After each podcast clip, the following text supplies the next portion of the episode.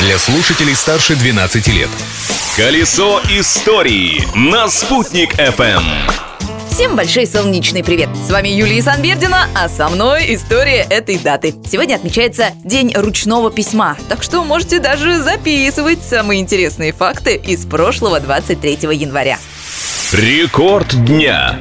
Или прорыв дня в обратном направлении. 23 января 1960 года Жак Пикар и Дон Уолш в батискафе Триест опустились на самое дно Мирового океана в бездну Челленджера, нижайшую точку Марианской впадины. Приборы зафиксировали рекордную глубину – 10 918 метров.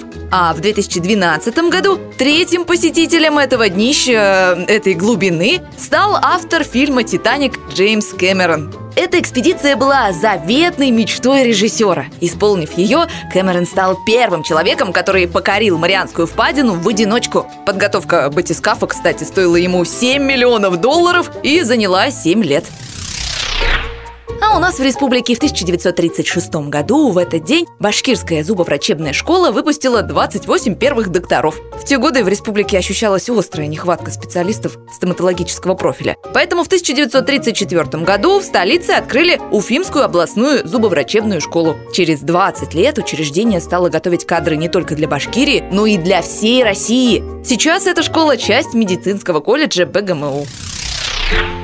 А еще в этот день, в 1974 году, Уфимская Черноморская улица была переименована в честь писателя Степана Злобина. Увековечили москвича в столице Башкортостана, потому что в 20-х годах он некоторое время жил и работал в Уфе. Но главное, Степан Злобин написал исторический роман «Салават Юлаев» и впервые описал с особым художественным изяществом подвиг башкирского героя. Успех у романа был огромный. Книгу переиздавали шесть раз. На этом страница истории этого дня заканчивается. Осталась последняя строчка. До завтра! Новые истории из истории не за горами. Ведь прошлым нельзя жить, но помнить его необходимо. Колесо истории на «Спутник FM.